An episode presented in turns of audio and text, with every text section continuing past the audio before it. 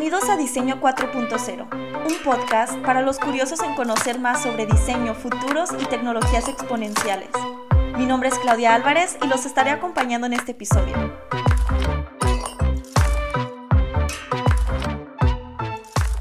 Marque Cormenzana es ingeniero mecánico especializado en desarrollo de producto por la Universidad del País Vasco y la Universidad del Sur de Dinamarca.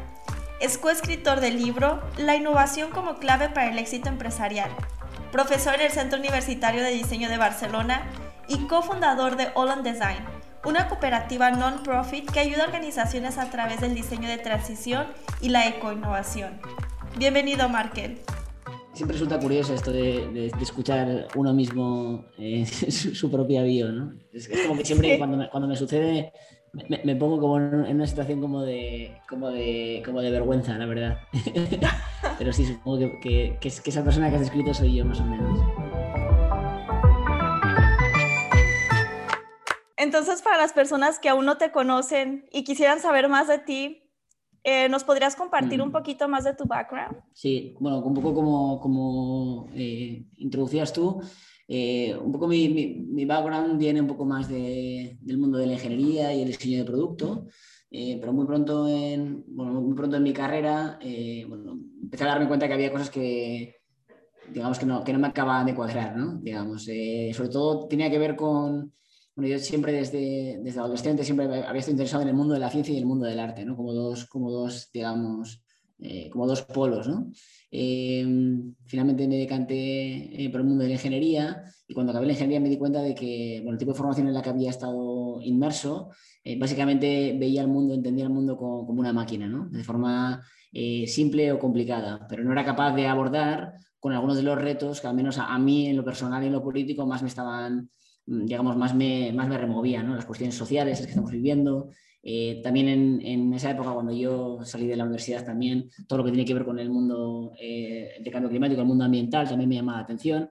Y claro, yo veía las, digamos, las, los esfuerzos desde el mundo de la ingeniería de hacer, frente a, estas problemáticas tan complejas. Eh, y evidentemente se me quedaban como, como, como intentar poner parches o, o tiritas ¿no? en, una, en, una, problemática muy grande. ¿no?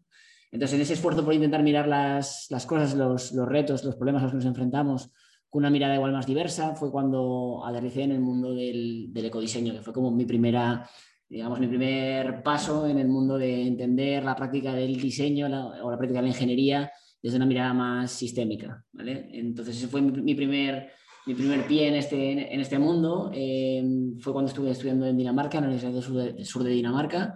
Ahí me acerqué mucho más a este, a este mundo y a partir de ahí, un poco como me suelo explicar a mí mismo y a los demás, un poco cuál ha sido el, el desarrollo de mi carrera, que ha sido un proceso básicamente de, abstracción, ¿no? de, pasar de estudiar en el País Vasco, en, digamos, en terreno de lo muy tangible, muy concreto, que era lo industrial, el producto, después a pasar a algo como, como el ecodiseño y, paulatinamente pasar a, diferentes disciplinas del mundo del diseño, desde el diseño de servicios, el diseño de experiencias, em, eh, el diseño estratégico y finalmente eh, aterrizando un poco, eh, a menos en términos eh, filosóficos o, de interés, al menos de mi práctica, en, los entornos del, diseño para la transición.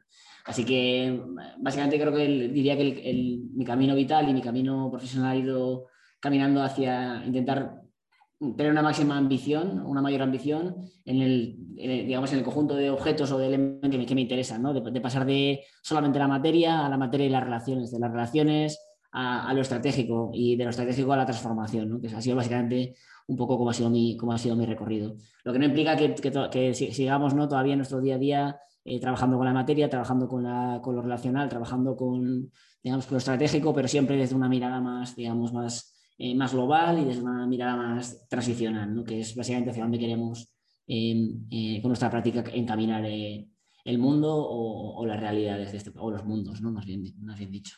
¿Cómo le explicarías a un niño o a las personas que seguramente a lo largo de tu trabajo seguido te toca convivir con personas que no conocen mucho de estos temas y personas que escuchar diseño estratégico, diseño de transición es algo nuevo. ¿Cómo les explicas a estas personas qué es lo que haces en tu día a día como estratega o diseñador? Sí, e, e, en realidad no, no, hace falta siquiera que sean niños, creo que me sucede hasta con mi propia, con mi propia familia, ¿no? Eh, con mis propios entornos de, de adultos también. Pero de forma muy simplificada creo que todavía no sé muy bien lo que hago en realidad. Creo que estamos todos un poco en este viaje, todos y todas un poco en este viaje de entender qué es lo que hacemos.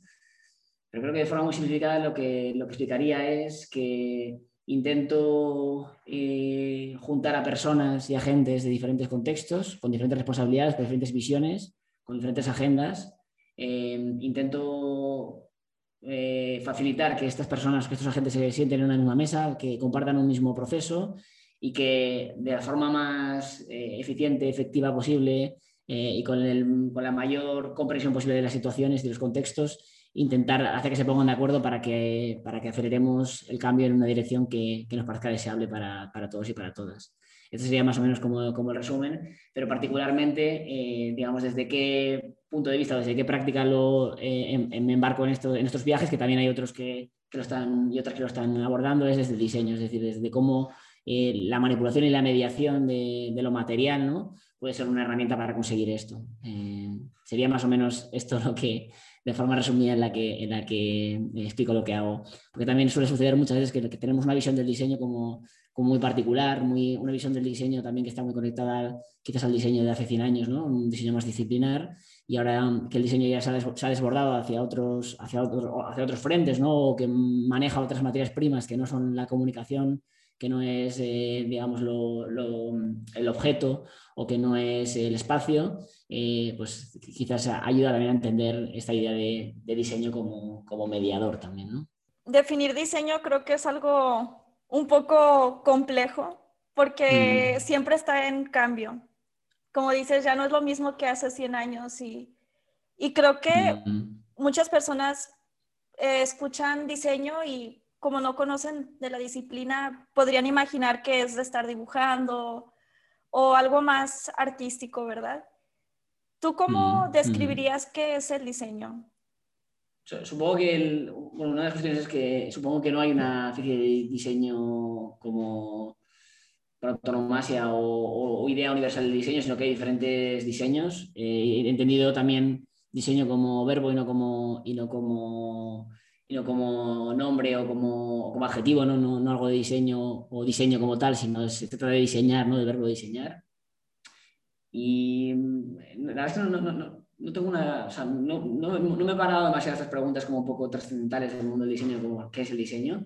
Eh, me viene a la cabeza eh, una definición que cuando a menos estamos en clase solemos trabajar bastante, que es la, la, definición que hacía Herbert Simon del diseño, ¿no? está el diseño como esta práctica centrada en los futuros que trata básicamente de, encontrar situaciones presentes y proyectar cursos de acción para acercarnos a situaciones más deseables, ¿no? futuros más deseables. Es una definición marco que, teniendo también muchos matices que hacerle a esa definición, pues creo que podría tener algo que ver con eso, con, una, práctica centrada en la construcción de futuros y que nos, nos acerca hacia eh, bueno, esos futuros más deseables. Y aquí podríamos entrar también en la cuestión de deseables para quién, ¿no? que sería un poco el gran, la gran cuestión de, de, los últimos años también que está sucediendo en nuestra propia profesión, ¿no? de entender al servicio de quién está nuestro diseño eh, y eh, hacia qué, digamos, qué agendas hacia qué agendas encaminamos nuestra práctica del diseño, ¿no? hacia qué direcciones concretas. Unas de aquel que nos contrata con unos objetivos bastante particulares o son, digamos, unas visiones políticas diferentes a las que queremos son las que queremos poner nuestra práctica de diseño al servicio de ellas, ¿no? digamos.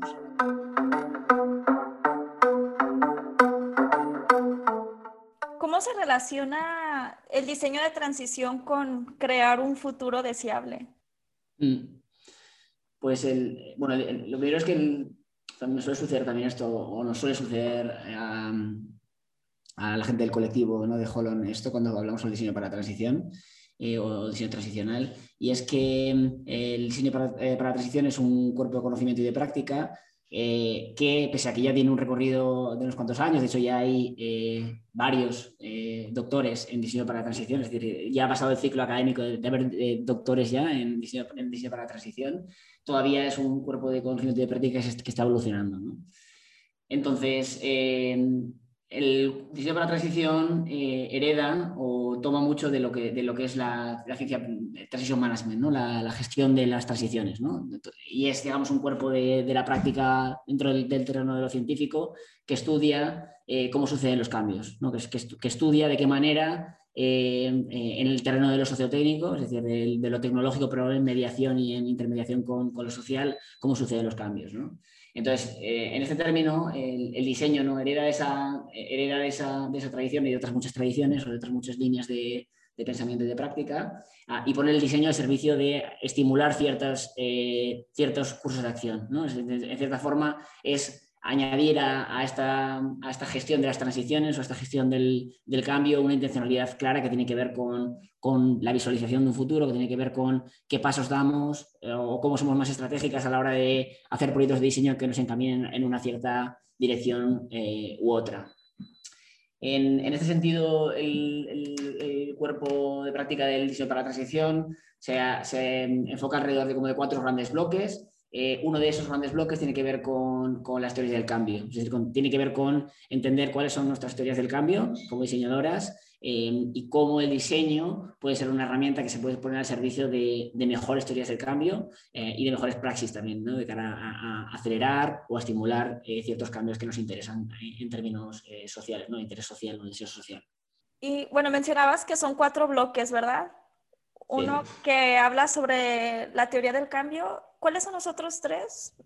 Tenemos a ver, ¿eh? no, no, no, voy a ser que me deje alguno por el camino, ¿eh? pero tenemos eh, el que tiene que ver con, teorías del, cambio, tenemos todo lo que tiene que ver con las visiones para la transición, es decir, lo que comentábamos antes también, cuáles son aquellas visiones, aquellos escenarios, aquellos contextos, aquellas situaciones hacia las que nos queremos encaminar, ¿no? es decir, básicamente eh, construye, aquí en este sentido, construye también sobre toda la práctica de, los estudios de futuro y también sobre otras prácticas más ah, arraigadas en el entorno de, por ejemplo, del, diseño ambiental, como, puede ser, por ejemplo, de Natural Step, que es una, que es una metodología que se, centra en lo que se llama backcasting, o sea, frente a la visión tradicional de, la gestión eh, que se, enfoca básicamente en el en el. Me salto las palabras en inglés, disculpa. En, el, en la gestión. ¿Cómo sácalas en inglés? Ok, es que, es que estamos intentando, estoy intentando eh, eh, no utilizar anglicismos siempre que, siempre que hablo.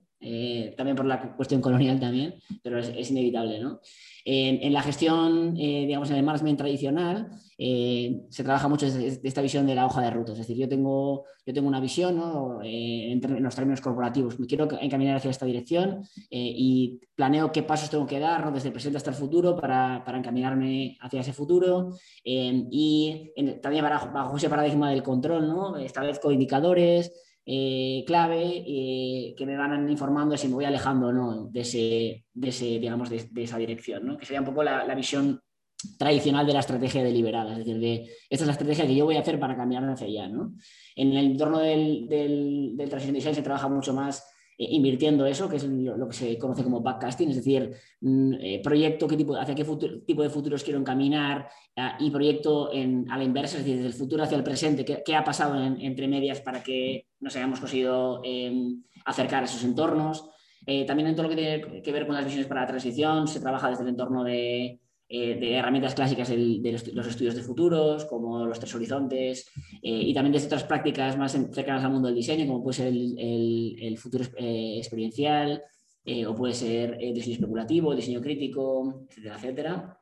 Pero muy encaminado también desde la perspectiva de la, cotidianidad, es decir, el, foco del, digamos, filosófico del transition design se enfoca mucho en la, en la, cotidianidad, es decir, en arraigar todas estas cuestiones en la vida cotidiana de las personas, que es como también un, como un posicionamiento también político. ¿no? Es decir, no estamos hablando de quimeras y de abstracciones, sino estamos hablando de las condiciones materiales de vida de las personas, de cómo las personas eh, se alimentan, de cómo las personas van a trabajar, eh, de cómo es su experiencia vital. ¿no? Ese sería uno de los grandes entornos, las visiones para la transición. El segundo gran entorno sería las teorías del cambio, que acabamos de comentar ahora.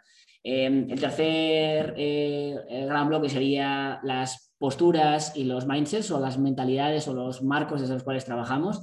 Esos son uno de los, de los marcos que de hecho nos parecen más interesantes, a menos cuando trabajamos en los entornos de la educación, y es porque nos hace cuestionarnos cuál es nuestra postura, eh, desde qué lugar, desde qué punto estamos, estamos diseñando. Y eso se conecta bastante, por ejemplo, con cuestiones como puede ser...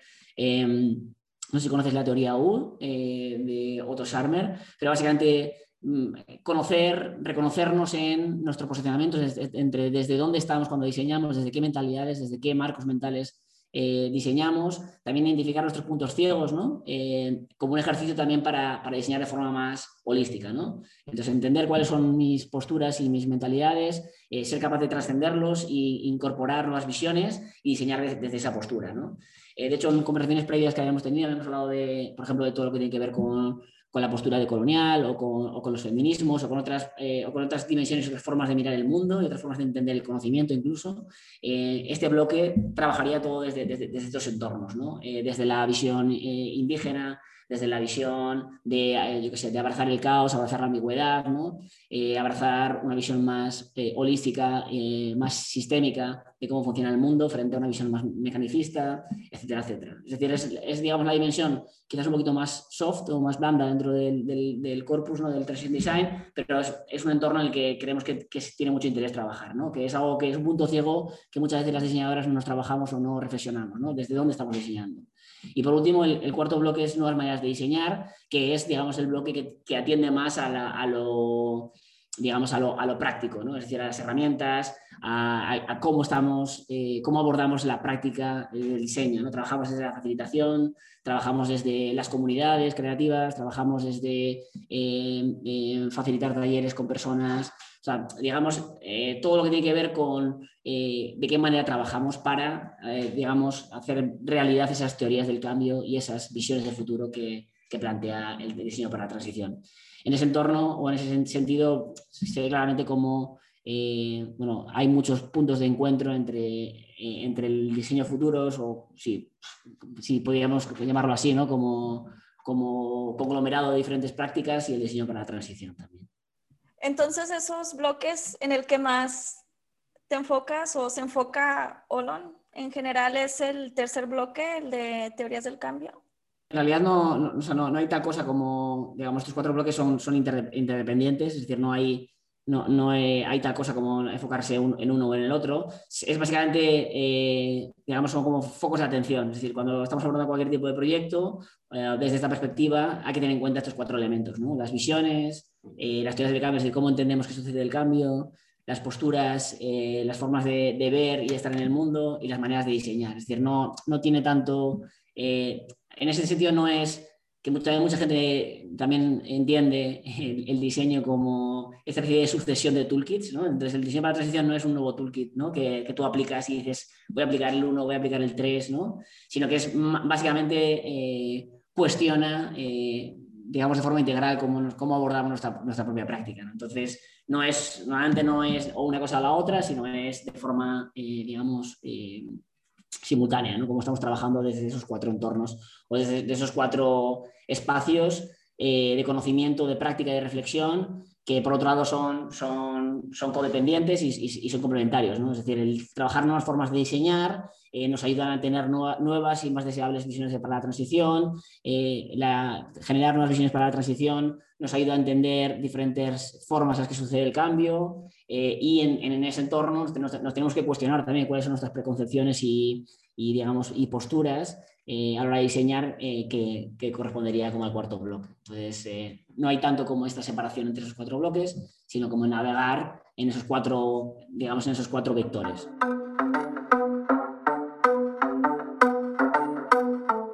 ¿Cuál es el papel que juega el pensar en futuros dentro de tu trabajo?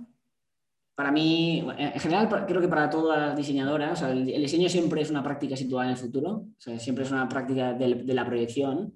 Eh, creo que para aquellas que trabajamos desde los entornos de la transformación, de la transición, es decir, para aquellas que estamos poniendo nuestro diseño al servicio de,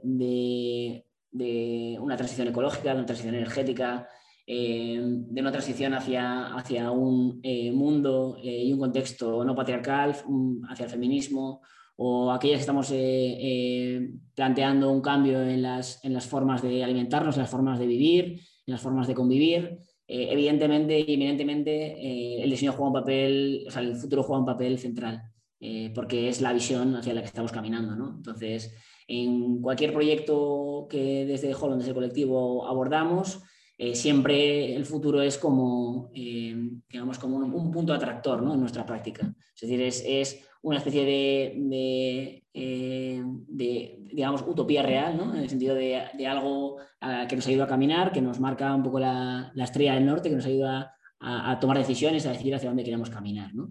Pero diría que, que sí, nuestro día a día eh, tiene que ver con, con, la cotidianidad, tiene que ver con cómo diseñamos cosas que, que, hacen que las personas tengan una experiencia concreta en el día a día, en el ahora, eh, pero ayudándonos a encaminarnos hacia, hacia esos futuros que deseamos más ¿no? o que nos parecen más, más deseables. Yo creo que en ese sentido se puede ver fácil como con, como con un ejemplo. ¿no?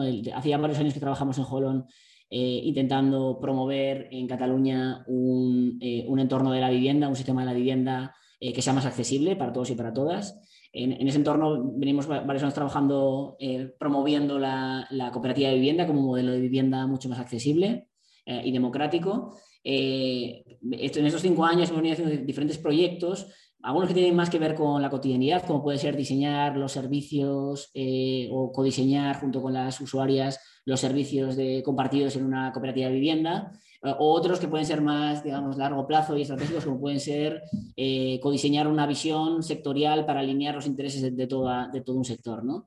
Eh, sean en los entornos más abstractos, estratégicos y de futuro, como puede ser crear visiones en, grupos de multiagente, ¿no? o, aquello mucho más situado en el día a día, como puede ser diseñar un servicio compartido. en todos esos contextos, digamos, el, el futuro, esa visión de futuro hacia donde queremos caminar es, es algo esencial, ¿no? O sea, está en, digamos, en el, esa estrella del norte hacia la que, nos ayuda a tomar decisiones, a encaminarnos, incluso a decidir con quién trabajamos, ¿no? Como estudio, con quién trabajamos y con, quién no trabajamos, ¿no? Eh, este cliente con el que podemos trabajar em, nos ayuda o, em, digamos, es estratégico para encaminar al mundo en, la dirección en la que queremos, ¿no? Eh, bueno, pues eh, eso es lo que nos, o esa visión de futuro, esas visiones de futuro diversas son las que básicamente alimentan e informan nuestros procesos también, nuestras decisiones, ¿no? Ahorita que es algo complejo estar en contacto con personas, ¿cómo, cómo han hecho esa transición de digitalizar muchos de los procesos de ya sean workshops, sesiones de codiseño? ¿Cómo es que lo han manejado en mm. este año que ya llevamos de pandemia? Pues en realidad es una buena pregunta, eh, porque supongo que primero nos ha quedado otra que adaptarnos, en el sentido de hemos adaptado y hemos pasado muchos de nuestros procesos que antes eran presenciales, los hemos pasado a los entornos digitales. ¿no? Eh, pero una de las cosas que de hecho ya, venimos unos cuantos años trabajando desde el colectivo también es nos interesa mucho el rol que juega el cuerpo en los procesos de diseño. Es decir, todo lo que tiene que ver con, con eh, conocimiento, eh, digamos, encarnado, ¿no? Es decir, con lo relacional en relación a mi cuerpo con el tuyo, por ejemplo, ¿no? En un proceso como un proceso de codiseño, por ejemplo. Eh, una cosa que nos preocupa o que estamos intentando resolver es qué sucede con el cuerpo en estos procesos en los que están trabajando diferentes agentes, por ejemplo, pero que estamos trabajando en remoto.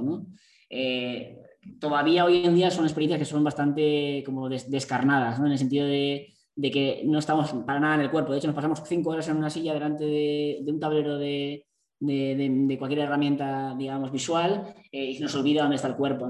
Entonces, una de las cosas que, digamos, uno de los entornos que, nos interesa mucho y que estamos explorando es todo lo que tiene que ver con entornos digitales eh, que tengan, en, que tengan en, cuenta el cuerpo, que tengan en, cuenta eh, ese conocimiento, esa forma de saber que tiene el cuerpo. Eh, entornos, por ejemplo, de, la, intimidad digital, ¿no? ¿Cómo podemos encontrar entornos de intimidad en lo digital. O, sí, todo lo que tiene que ver con básicamente trasladar o encontrar analogías o encontrar eh, instrumentos para trasladar nuestro cuerpo al, entorno digital. Entonces, creo que es complicado, creo que todavía no está resuelto. De hecho, en muchos casos, eh, mucha gente que conozco se niega incluso eh, a, se niega a, ceder en que algunos procesos se hagan en, digital, en el sentido de si no podemos hacerlo presencialmente, que mejor mm, retrasémoslo lo máximo posible, ¿no? por ejemplo.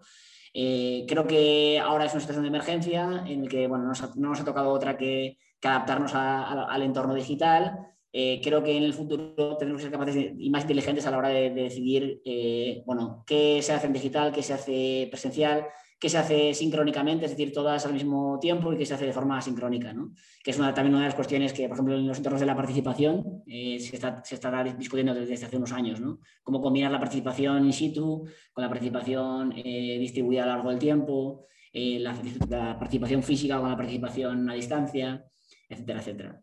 Entonces, bueno, es un entorno que para, para mí, de hecho, es un ecosistema que, que está saliendo un montón de herramientas, un montón de, procedimientos, un montón de procesos, eh, digamos, para activar estos, estos, digamos, estos talleres, estos entornos de, colaboración y de cooperación online. Todavía creo que sigue siendo, eh, sigue estando como en, en, la infancia, pero bueno, pero no, no, nos ha tocado, no nos ha quedado otra que adaptarnos. Hubiera sido mucho mejor tener esta conversación en vivo, ¿verdad?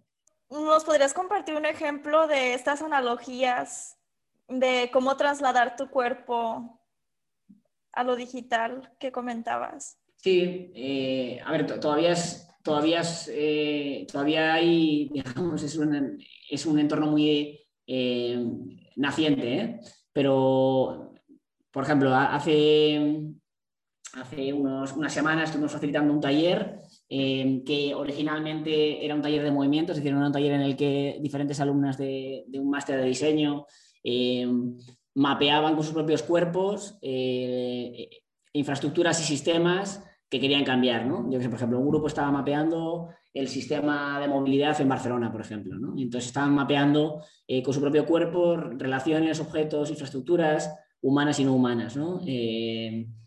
Por ejemplo, en este caso, además, una parte del taller pudo ser presencial, otra parte del taller tuvo que ser en remoto, y por ejemplo, en ese contexto estuvimos utilizando alguna plataforma que, te permite, por ejemplo, la espacialidad, ¿no? Por ejemplo, existe una herramienta de mochila que se llama Mochila Hubs, por ejemplo, que es una herramienta que te permite, digamos, tener videoconferencias, pero en un contexto particular, en un espacio particular, en, el que, en el que tú tienes un avatar que es, es tu cuerpo digital en cierta forma, ¿no? Y se puede trabajar desde ese entorno, por ejemplo, ¿no? Pero como digo, mm, eh, todavía, está, todavía está muy en, la infancia. Esto hay, eh, cada semana salen herramientas nuevas que tienen que ver con esto, eh, pero entiendo que en los siguientes años veremos mucha evolución en ese sentido. Pero sí, sí, que, sí que creo que estamos a años luz de poder emular todavía en lo digital la experiencia, la, experiencia corporal, ah, y, de, y, de, contacto y de, y de, relación y de, digamos, de textura que implica todavía el, el, cara a cara, ¿no? Entonces, bueno, estaremos a la espera de ver que un poco que, a la espera y también activando esos espacios también para poder eh, generar nuevas herramientas o, nuevos procesos.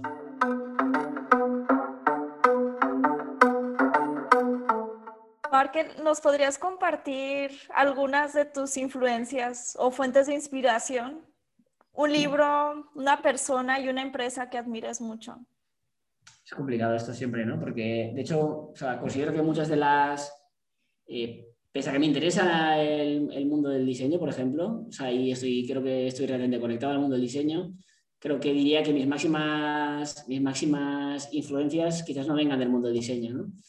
Eh, entonces, eh, se, me hace quizás, se me hace quizás complicado, me hace quizás, quizás complicado ofrecer algo que, o unas referencias que, que puedan ser de, interés para, para, quien nos escucha, ¿no? En, cierta forma. No sé, ahora me venía a la cabeza, mientras estaba hablando, venía a la cabeza Jacques Lecoq, que es un, es un pedagogo eh, teatral. Em, él venía del, mundo de, la educación física, es decir, venía del mundo del deporte eh, y fundó una escuela que, de teatro, que es la escuela de Jacques Lecoq, que fue eh, bueno, muy importante en, transformar cómo entendíamos el teatro ¿no? y, en transformar el teatro a algo más eh, entendido desde el cuerpo, ¿no? desde el teatro físico. Sería, y tiene un, libro que se llama El cuerpo poético, que me parece, que me parece un libro muy, muy interesante eh, y que sin ser, una, sin ser una, digamos, una lectura directamente del mundo del diseño, bueno, creo que tenemos muchas cosas que aprender ¿no? de, de, las artes escénicas. De hecho, el proyecto este que, que te contaba antes eh, tira mucho de ese, entorno, de, intentar aprender de la danza, de las artes escénicas eh, y utilizar eh, ese conocimiento de las artes escénicas también en los entornos del diseño. Eso sería como un libro que, que podría pensar. una persona una persona que podría recomendar en los entornos del diseño para la transición. Pues una persona que sigo bastante en redes sociales y me parece interesante siempre su, perspectiva es Cameron Tonkinwise, que es, em, que es uno de, digamos, de los fundadores de, la, de, este cuerpo de conocimiento en, en Carnegie Mellon.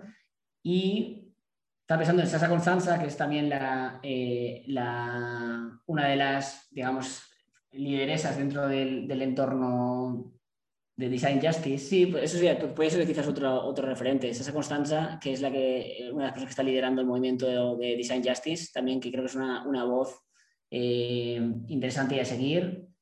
Y no sé, ahora mismo me resulta complicado eh, darte más referencias. Y eh, lo que se refiere a, empresas, mmm, lo cierto es que no, no suelo mirarme mucho. o sea, no suelo utilizar mucho las empresas como, como un mecanismo, digamos, de comparativo, ¿no? Eh, así que no te sabía decir ninguna, y diría que no, te sabía decir ninguna. Es, curiosamente, muchos diseñadores investigadores tienen dificultad en recomendar empresas. Sí. ¿Puede ser una institución que admires? Sí. Mm, me, venía, me venía a la cabeza dos instituciones que son en realidad diferentes, pero que sí que creo que, que tienen un rol eh, importante. Una que me venía es Long Now Foundation, que está muy conectado con, con de hecho, con el tema del, del, podcast. Eh, una fundación básicamente que, que, está intentando, desde una perspectiva que quizás no, me es un poco ajena, pero sí que está haciendo un esfuerzo por intentar traer al discurso público y a la forma de hacer en diferentes niveles ¿no? la visión de largo plazo, que me parece como una, una cosa muy interesante. Eh, y otra institución que parece interesante, eh, creo que se llama Bateson Institute, eh, que ahora mismo la está liderando Nora Bateson, que es la, hija de, George Bateson, y que está haciendo un trabajo también muy, muy interesante en, digamos, mm, lo que ellos llaman warm data, es decir, como información cálida, ¿no? Entonces, en introducir la perspectiva dentro de la visión sistémica, entonces la perspectiva de la narración, eh, de lo cualitativo, eh, eh, y creo que eso está siendo muy rico en, ciertos entornos que, digamos que han tomado mucho de lo cuantitativo y de, lo, y de los datos y de, la matemática y, del, y de los grandes volúmenes de datos a, introducir otra perspectiva que me me está pareciendo interesante. Son como dos, igual dentro de dos semanas me preguntas si me vendrían otras, ¿no? Pero ahora, según estábamos hablando, me estaban vendiendo estas dos instituciones como, eh, como, como, interesantes, sí.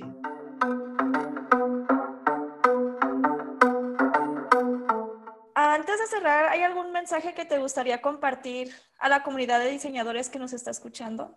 Mm, bueno, sí, es más que un mensaje, es como una llamada, igual una llamada a a, que hablemos, ¿no? que nos organicemos, a que hablemos, a que estamos viendo unos, unos tiempos eh, de extrema complejidad en los que, y de extrema urgencia, ¿no? en, los que incluso aquellos que somos más privilegiados dentro del espectro eh, estamos viviendo riesgo existencial, ¿no? No solo a nivel de salud, sino a nivel de eh, cuestiones vinculadas con el cambio climático, cuestiones más vinculadas con, lo, con lo, social, ¿no? con lo migratorio, etcétera.